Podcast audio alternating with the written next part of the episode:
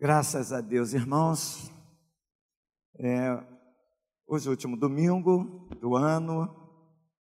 Nós não teremos mais oportunidade de estarmos aqui pregando uma mensagem assim, com, com tempo para desenvolver. Nós vamos estar trazendo uma palavra no dia 31, mas alguns, alguns trechos, nós vamos dividir aqui, o pastor Geraldo, nós vamos algumas porções da palavra de Deus para tornar o culto assim mais dinâmico.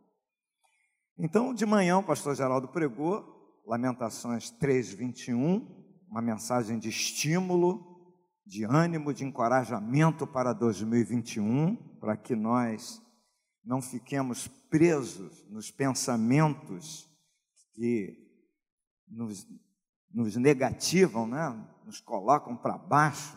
Lamentações 3, 21 diz que trago à memória aquilo que pode me dar esperança.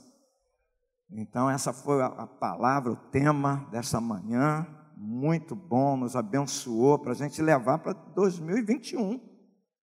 Memória, lembrar, lembrar de coisas boas, as coisas ruins, a gente aproveita para crescer, né, para tirar proveito das coisas negativas e ruins, para que possamos amadurecer, possamos criar calos.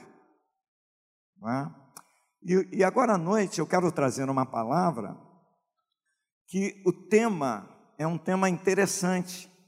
E o pastor Geraldo falou de manhã que quem ajudou ele, inspirou né, para ele escolher o tema foi a Esther.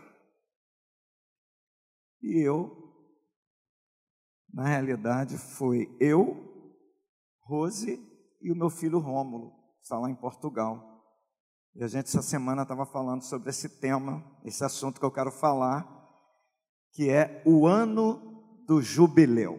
Abra sua Bíblia em Levítico capítulo 25 o ano do jubileu, Levítico capítulo de número 25, que nós vamos pensar um pouquinho meditar nessa palavra que Deus é, trouxe para Israel, trouxe essa lei para Israel, o ano do jubileu, e com essa lei o Senhor fazia uma reforma na nação, no povo, nas, em todos os sentidos. Através dessa lei que ele é, estabeleceu, através de Moisés, é, aqueles que tinham perdido coisas recuperavam. Aqueles que não tinham esperança voltavam a ter esperança. Interessante. Então vamos ler, vamos ler do verso 8 em diante, para a gente meditar, pensar um pouquinho. Diz assim, ó, verso 8, capítulo 25, verso de número 8: Contarás sete semanas de anos, sete vezes sete anos, de maneira que os dias das sete semanas de anos te serão 49 anos. Então, no mês sétimo, ao dez, aos dez do mês, farás passar a trombeta vibrante no dia da expiação. Fareis passar a trombeta por toda a vossa terra. Santificareis o ano quinquagésimo e proclamareis liberdade na terra todos os seus moradores. Grifa aí na sua Bíblia. Proclamareis liberdade na terra a todos os seus moradores. Ano de jubileu vos será, e tornareis cada um a sua possessão e cada um a sua família. O ano quinquagésimo vos será jubileu não semeareis, nem cegareis o que nele nascer de si mesmo, nem nele colhereis as uvas das vinhas não podadas. porque é jubileu. Santo será para vós outros, o produto do campo comereis. Neste ano do jubileu, tornareis cada um a sua possessão. Quando venderes alguma coisa ao teu próximo ou a comprares da mão do teu próximo, não oprimas teu irmão. Segundo o número dos anos deste, segundo o número dos anos desde o jubileu, comprarás do teu próximo. E segundo o número dos anos das, das, das messes, ele venderá a ti. Sendo muitos os anos, aumentarás o preço, e sendo poucos, abaixarás o preço, porque ele te vende o número das messes. Não oprimais ao vosso próximo, cada um, porém tema a seu Deus porque eu sou o Senhor vosso Deus. Observai os meus estatutos, guardai os meus juízos e cumpri-os, assim habitareis seguros na terra. Até aqui. Senhor, obrigado por tua palavra que nós acabamos de ler. Que o teu Espírito Santo possa trazer ao nosso coração tudo aquilo que o Senhor quer que aprendamos nesta noite, quer que recebamos do alto, vindo do Senhor, para, para nós, estamos aqui, somos teus filhos, eu estou aqui apenas como mensageiro, Senhor, desta palavra, nada mais do que isso, fala comigo, para que eu possa transmitir ao teu povo, Senhor, a pura e verdadeira palavra, a real palavra, aquilo que o Senhor quer.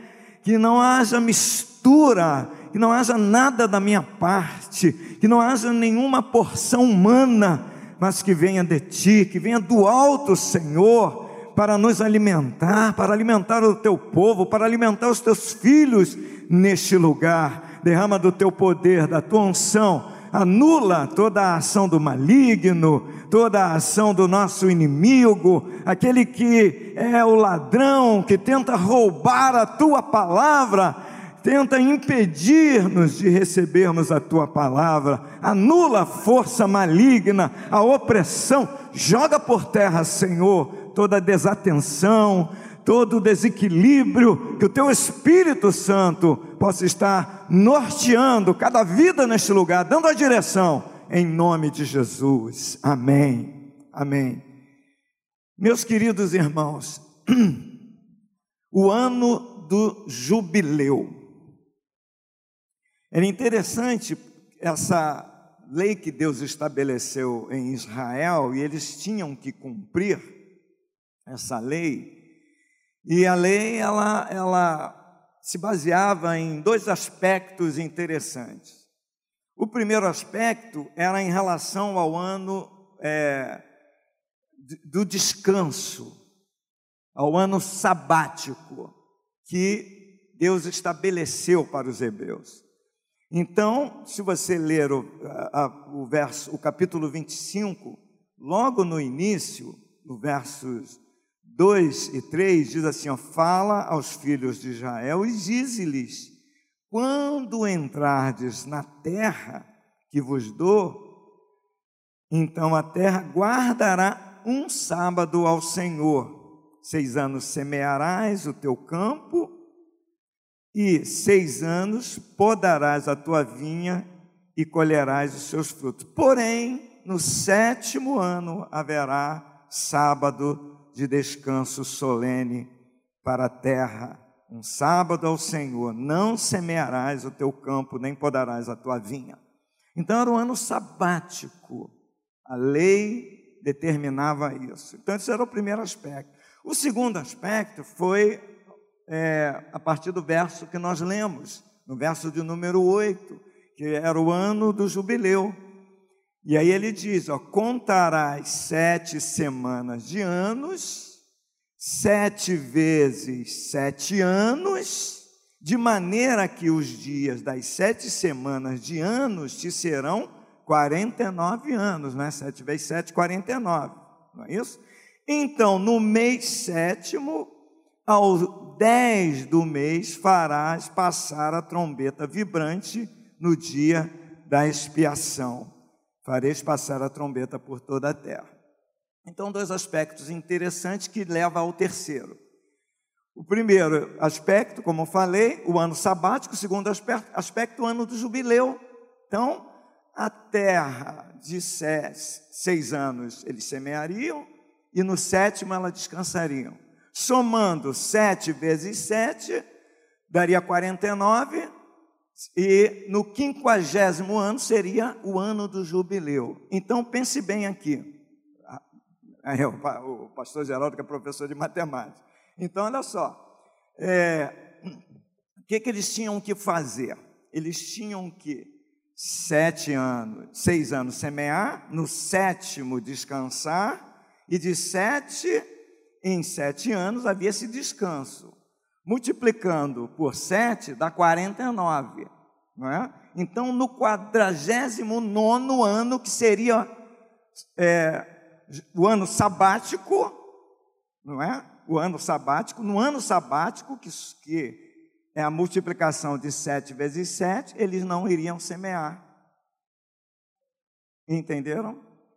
No quinquagésimo ano, eles também não iriam semear, porque era o ano jubileu. Então, eles ficariam dois anos sem semear. Resumindo, de 50 anos, eles só iriam semear no quadragésimo oitavo ano. No quadragésimo nono, não, porque eles teriam que é, é, cumprir a questão do ano sabático, seria o, o os últimos seis anos, no sétimo não semeia, e no quinquagésimo ano seria o ano do jubileu, entende? E ele diz aqui que seria, isso aconteceria, ele fala, no sétimo, no mês sétimo aos dez dias, é o mês do, de é, outubro, setembro e outubro, é chamado o mês de Tisrei, setembro e outubro. Agora mesmo em, mil, em 2019 foi o ano sabático judaico, que terminou no dia 2 de outubro, o ano sabático judaico.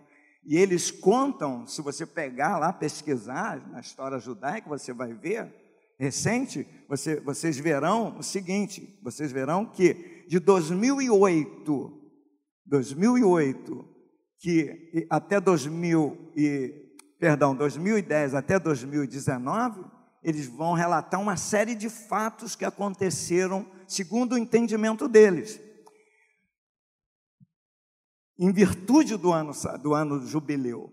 Falei ano sabático, né? Falei ano do jubileu. Na realidade, foi o ano do jubileu, não foi ano sabático, o ano do jubileu, 2019, que terminou agora em 2 de outubro. Pois bem, então, no, no, no, dia 10 do sétimo mês, eles tinham que celebrar. E por que esse dia? Porque era o dia da expiação. É o dia em que eles comemoravam, ou melhor, em que eles separavam, que era chamado dia do perdão. O dia de Yom Kippur é o dia do perdão, o dia da expiação, em que o sacerdote entrava no Santo dos Santos lá onde se manifestava a presença de Deus, e ele oferecia o sacrifício não somente por ele, mas pelo povo. Então a trombeta tocava para justamente anunciar não somente o dia da expiação, mas também o dia do ano do jubileu. Ou seja, o ano do descanso da terra, mais um ano de descanso da terra. E aí a gente percebe no relato do capítulo 25 alguns aspectos interessantes que aconteciam. Qual o objetivo disso tudo aqui? E aí, por que, que eu estou trazendo essa mensagem? Porque o capítulo de número 61 do livro de Isaías, ele apresenta Jesus como o nosso jubileu, o nosso resgatador, o ano do jubileu, é Jesus. E aí nós vamos fazer essa aplicação, nós vamos contextualizar E lá no capítulo de número 4 do livro de Lucas, quando Jesus entra no templo, e aí você pode abrir a sua Bíblia e conferir, quando Jesus entra no templo e ele abre a lei, a, o livro da lei para ler, é exatamente no dia do ano de jubileu dos hebreus.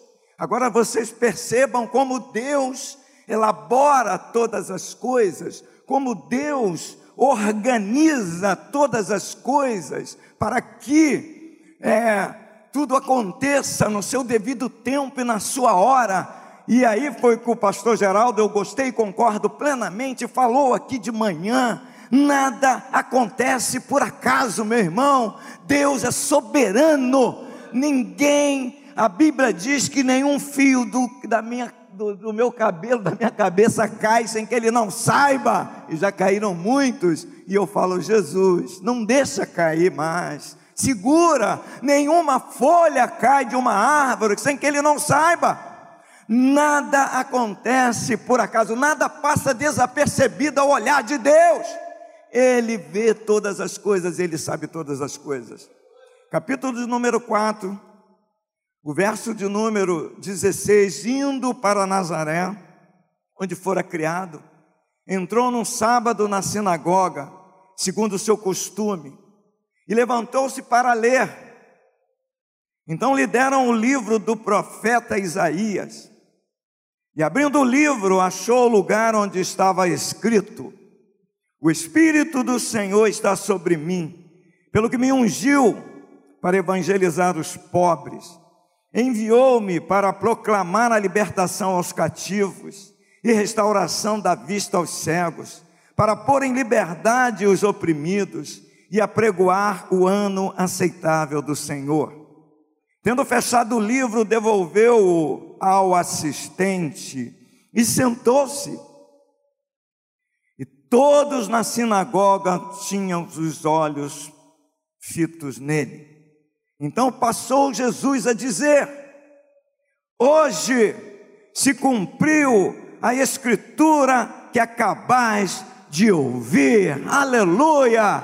Foi exatamente naquele momento que essa palavra se cumpriu. Isaías capítulo de número 61, em que o profeta diz que esse é o ano aceitável do Senhor, é o tempo de Deus, de Deus libertar, de Deus transformar, de Deus trazer mudança, trazer transformação, trazer esperança para a humanidade, trazer esperança para nós.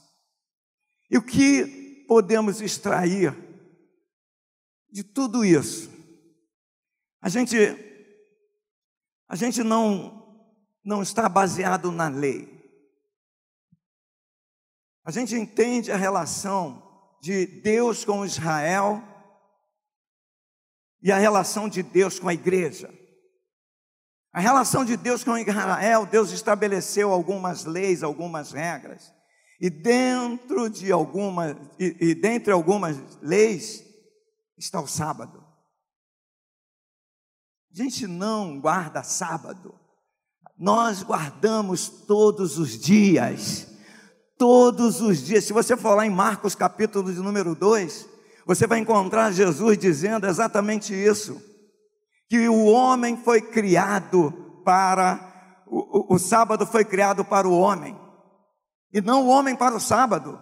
Aí ele disse, ele conclui o raciocínio, um raciocínio lógico. O homem foi criado, o, o, o sábado foi criado para o homem, e não o homem para o sábado. sábado. Aí ele fala assim: e também o filho do homem é senhor do sábado. Nós não estamos presos à questão das leis. Se você for lá em Gálatas, capítulo número 3, você vai encontrar Paulo fazendo cinco perguntas à igreja que estava na Galácia. Dá uma olhadinha lá, Gálatas, capítulo número 3. Veja o que, que o apóstolo Paulo, as cinco perguntas que o apóstolo Paulo fala aos irmãos, nossos irmãos que estavam lá na Galácia, que Paulo escreveu essa carta linda e maravilhosa para eles. No capítulo, no capítulo 3, no verso de número 1, Paulo pergunta assim: Quem vos fascinou? Quem vos fascinou a vós outros? Ó oh, Gálatas, Gálatas insensatos. Aí ele pergunta: Não foi diante dos seus olhos que Jesus Cristo foi exposto como crucificado? Não foi isso. Paulo está falando, não foi diante de vocês que Cristo foi exposto como sacrificado. Foi quem morreu? Foi Paulo? Foi Pedro? Foi João? Foi Maria? Não, foi Jesus Cristo que morreu. Aí Paulo faz para a segunda pergunta. Ele diz, verso 2, só uma sequência. Quero apenas saber isso de vós. Recebeste o Espírito pelas obras da lei ou pela pregação da fé? Nós vamos falar sobre o Espírito Santo. Todas as igrejas vão falar sobre esse tema. Pastor Ari vai falar aqui, pastor Geraldo vai falar em Copacabana, nós vamos falar lá em Irajá. E o que, que nós vamos orar? Qual o último tema? Batismo com o Espírito Santo. E nós vamos convocar os irmãos para orar. E nós vamos dizer: venha, meu irmão, venha orar, venha buscar o batismo com o Espírito Santo. E que, que nós vamos, de que maneira nós vamos estimulá-lo? Vamos dizer: o Espírito Santo está aqui, venha crendo, crendo que você vai ser batizado. É isso que Paulo está dizendo, não foi por obra da lei. Não venha receber o batismo com o Espírito Santo, você que anda certinho, você que cumpre toda a lei, você aí você vai receber. E você não anda, não porque você não vai receber nada disso. A terceira pergunta que Paulo fala está no verso 3: Sois assim insensatos, que tendo começado no espírito, estejais agora vos aperfeiçoando na carne. É na carne que se aperfeiçoa.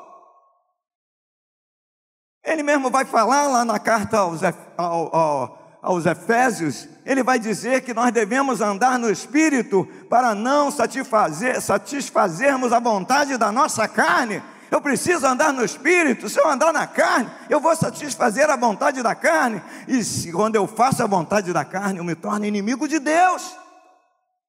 E ele faz a quarta pergunta: terá sido em vão que tantas coisas sofrestes? Se na verdade foram em vão? Será que é em vão?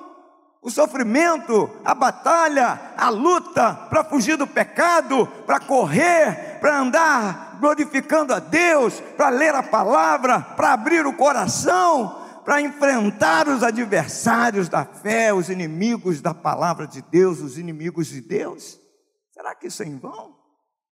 E a última pergunta no verso 5: aquele, pois, que vos concede o Espírito e que opera milagres entre vós, porventura o faz pelas obras da lei ou pela pregação da fé? O Espírito Santo faz as coisas através da pregação da fé. Pregamos aqui, falamos, um louvor, uma palavra, uma oração, é tudo pela fé, irmão. Nós não estamos vendo nada, não há poder nenhum em nós, em mim, no pastor Geraldo, pastor Maurício, na, na Esther, na, na Rose, em nenhum obreiro, nenhum diácono, nenhum professor. Nós oramos pela fé em Cristo Jesus, Senhor, cura, e Deus cura. Cura por sua decisão, soberania. Terei de misericórdia de quem eu quiser, Ele diz na Sua palavra.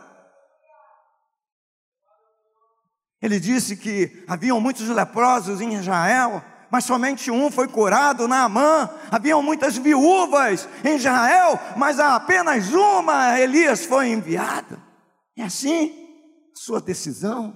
Ele é soberano, ele sabe, ele escolhe, ele decide, ele resolve e sempre resolve certo.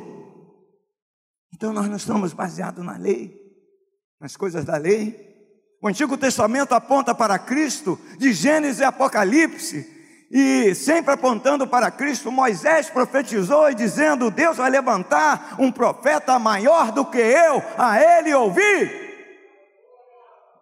E Deus levantou Jesus Cristo, aleluia, louvado seja o nome do Senhor.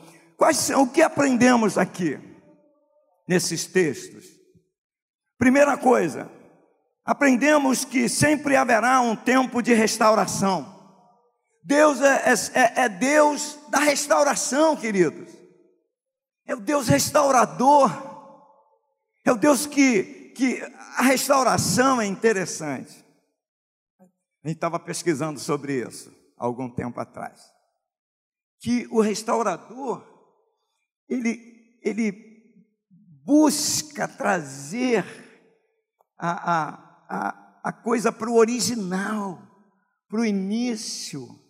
Então ele, ele, ele, ele é detalhista, ele é, ele é observador, ele é zeloso com as coisas, ele vai buscar a, a, a por exemplo, a tinta a, que, que, que, pintou, que, que é original, se puder encontrar, ele vai buscar todos os detalhes, ele usa equipamentos, ferramentas, que são ferramentas é, especiais né, para cortar, para colocar pincéis especiais, uma gama de, de, de, de ferramentas, pequenas ferramentas.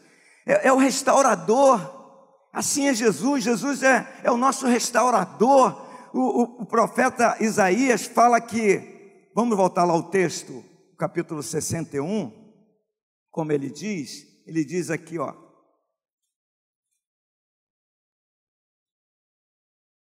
O Espírito do Senhor está sobre mim, sobre mim. Me ungiu para pregar boas novas, coisas novas e boas, boas novas. O Evangelho é isso, são, são boas novas, coisas novas e boas, para curar os quebrantados de coração, a proclamar libertação aos cativos. Os quebrantados de coração é, é interessante que aquele que é quebrantado, aquele que reconhece que errou. E imagine, imagine Judas. Por que, que Judas se perdeu? Porque ele não procurou aquele que podia curar o seu coração quebrantado. Entende? Então ele sentiu remorso, ficou no remorso, porque não tem o solucionador, não se busca aquele que pode solucionar. Aí a pessoa vai suicida-se, acaba com a própria vida, porque ela tem consciência que o que ela cometeu foi gravíssimo, foi terrível, mas ela não busca aquele que pode trazer a solução. Jesus é esse que traz a solução para libertação ao cativo, curar os quebrantados de coração. Agora, lá na lei, olha só o que acontecia lá em Levítico. É interessante como Jesus se apresenta aqui como esse nosso resgatador, como esse libertador, esse restaurador. Veja só aqui no capítulo 25, olha só, ele diz assim, no verso de número 20, é, Separei aqui, espera aí. Eita, tá aqui.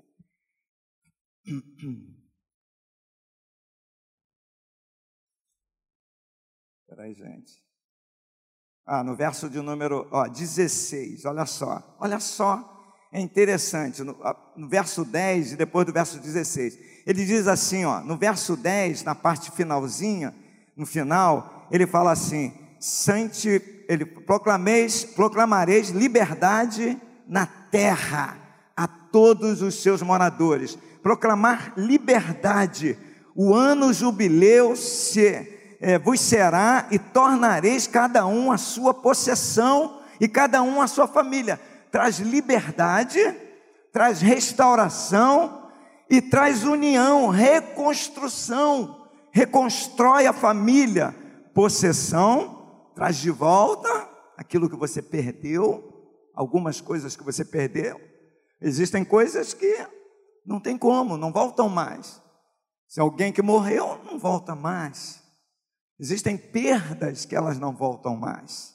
Mas existem perdas que Deus restaura, que Deus traz de volta, que Deus dá em dobro, a porção dobrada, como Ele deu a Jó, e deu, deu de volta seus filhos, trouxe de volta seus bens. É assim que Deus faz.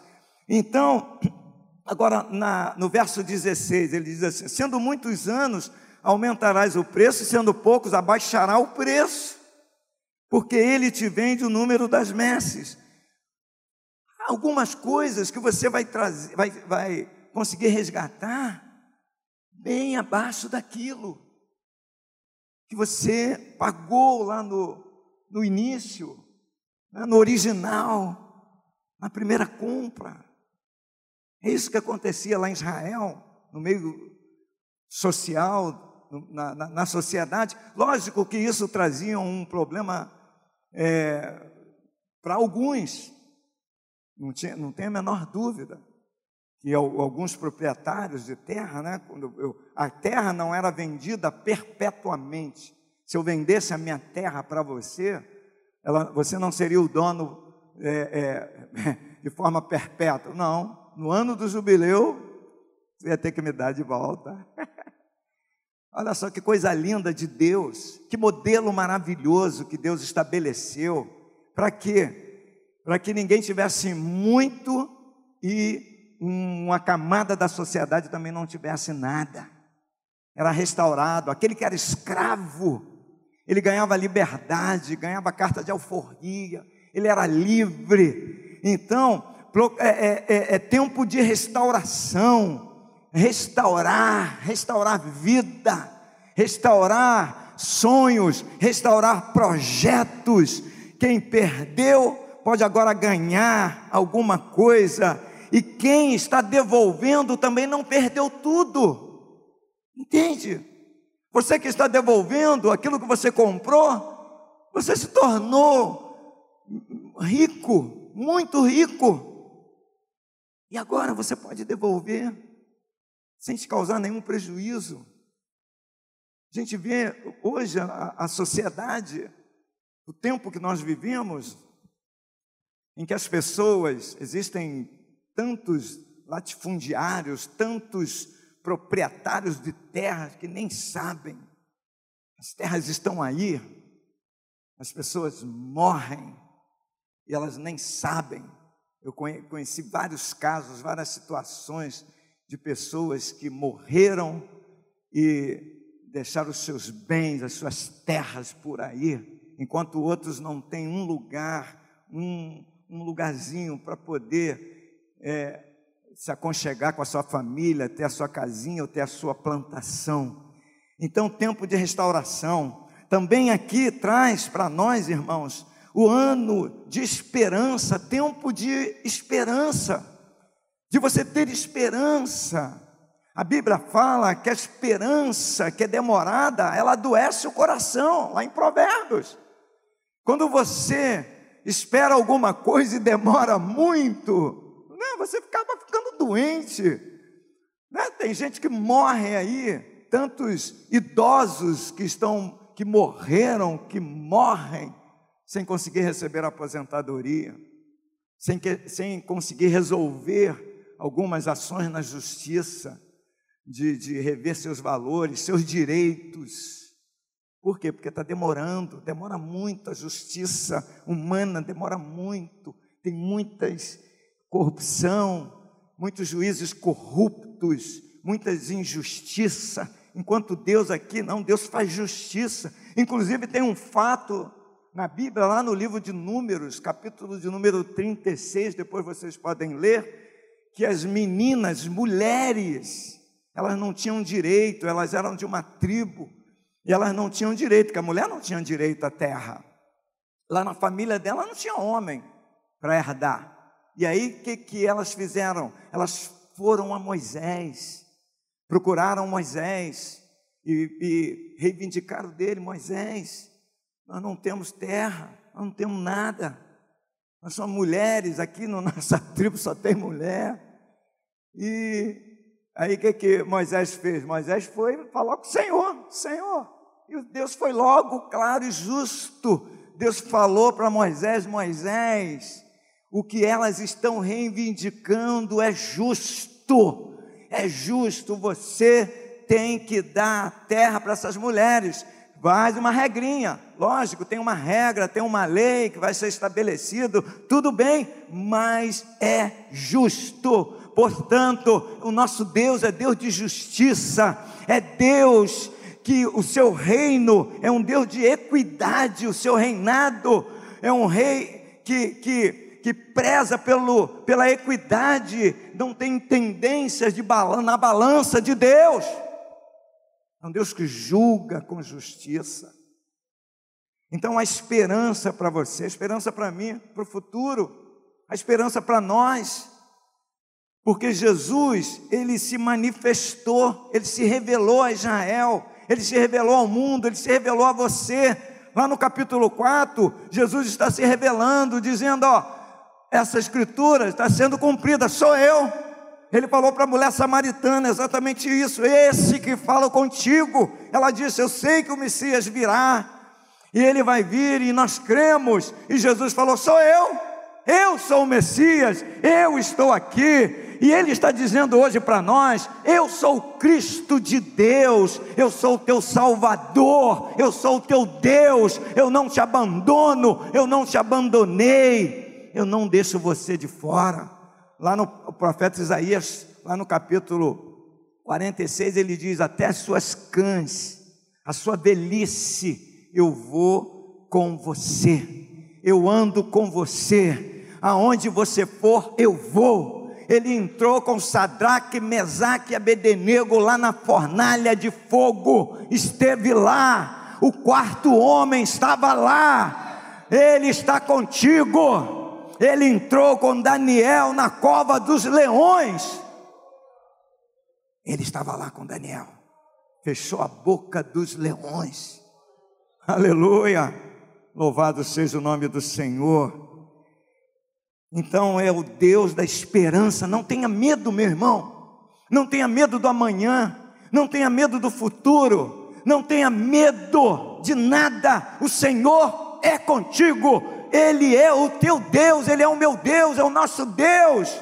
Ainda que eu ande pela sombra, pelo vale da sombra da morte, não temerei mal algum. O salmista falou isso, cantou isso. Sabe quem cantou? O salmista. Ele diz: ainda que eu ande pelo vale da sombra da morte, eu não temerei mal algum, porque tu estás comigo, tu estás comigo. Não é desemprego que pode te assustar, não é um, um vírus que vai te assustar, nada Nada pode nos separar do amor de Deus que está em Cristo Jesus, nem morte, nem vida, nem mal, nada, nada, nada. Amém, queridos? Então, a esperança para você, Ele manifesta é, na sua vida. Agora tem um desafio aqui para os hebreus e um desafio para nós. Olha só, no verso, no verso de número 11, ele diz assim: ó, o ano quinquagésimo vos será jubileu. Olha o desafio, o desafio para você. Você tem fé? Você tem fé em Cristo Jesus? Você crê? Você crê? Olha o desafio que ele diz aqui. É para quem crê. Não semeareis, nem cegareis o que nele nascer de si mesmo nem nele colhereis as uvas das vinhas não podadas. Em outras palavras, ele está, está, nos desafiando a ter fé e confiança. Fé e confiança. Não somente ter fé. A palavra de Deus fala que o diabo também crê. Crê e estremece. Porque ele sabe que quem é Deus, foi Deus que o criou, então ele crê. Agora, confiar é mais um passo, é mais um desafio que nós precisamos exercitar, irmãos. Confiar em Deus. Dois anos que eles não semeariam. O último ano deles seria o 48. que eles teriam que ter recursos, guardar os recursos, todos os grãos na agricultura deles, tinham que guardar por dois anos, tinham que dar é, é, descanso para a terra. Eles tinham que confiar e crer em Deus, que Deus iria sustentá-los, que Deus iria cuidar deles. E nós estamos, irmãos, neste mundo, andando neste mundo, neste deserto, precisamos crer e confiar que o nosso Deus está cuidando da gente, que está cuidando da nossa vida, está cuidando da nossa família, está restaurando a nossa família. Não aconteceu esse ano, a sua família não foi restaurada, seu lar, seu filho não voltou para Jesus, a sua filha, não, não quem sabe houve uma desestruturação no seu lar, mas saiba e confie em Deus que não acabou, não acabou, ele continua a sua obra, aquele que começou a boa obra, há de aperfeiçoar até o dia da sua vinda. Ele continua. Você precisa continuar crendo, continuar confiando que Ele está trabalhando. A palavra diz o profeta Isaías diz que ele trabalha por aquele que nele espera. O que é esperar em Deus? É esperar que ele vai fazer. Não você ficar deitado esperando cruzar os braços, é esperar de forma ativa ativo, orando, envolvido, compromissado com as coisas de Deus, com a palavra de Deus, com o ministério, com a obra de Deus, mas esperando que Deus em algum momento vai enviar a resposta, vai enviar a saída, a solução para você. Qual é a conclusão aqui? Para a gente fechar aqui, para eu não passar da hora. Qual é a conclusão? Ao ano do jubileu, o ano do jubileu é o ano da esperança, meu irmão. E quem é a nossa esperança? É Jesus Cristo. Para os hebreus, para a sociedade judaica, para o país, a nação de Israel, muitos não conseguiram alcançar esse período. Algumas pessoas viraram tanta, faziam tanta bobagens, tantas besteiras, com seus, com a sua vida, com o seu patrimônio, com as suas coisas, com a sua família. E quem sabe uma idade de 25 anos, 30 anos, mas quando eles chegavam no ano do jubileu, eles conseguiam resgatar coisas de volta, conseguiam recomeçar. Recomeçar. A conclusão é que há uma esperança para um recomeço. Há uma esperança para o seu, o meu, o nosso recomeço. Há um novo ano. Não é o ano que vai trazer coisas boas, mas é aquele que comanda o ano, aquele que criou o ano. E esse que criou o ano chama-se Jesus Cristo, o nosso Messias, o nosso Cristo, o nosso Salvador, o nosso libertador. Então é um recomeço. Pode ser que o teu ano jubileu seja agora, a tua vida, a tua restauração em muitas áreas da sua vida, sua vida espiritual, na sua vida profissional, pode ser que seja um recomeço na sua vida familiar, estrutural, a estrutura da tua família, Deus está aqui para fazer isso, tirar você dessa escravidão. Quem sabe a tua vida espiritual você continua escravo de alguma coisa, mas há um novo ano, um ano jubileu, e Jesus Cristo é o nosso resgatador. Ele é o meu resgatador, o teu resgatador. Tenha esperança. Eu, você, nós podemos ter a esperança, porque nós conhecemos aquele que é o Senhor da esperança, aquele que é o Rei dos Reis. Amém? Essa palavra eu queria orar agora com você. Vamos ficar em pé um pouquinho. Nós já vamos encerrar, vamos encerrar até um pouquinho mais cedo.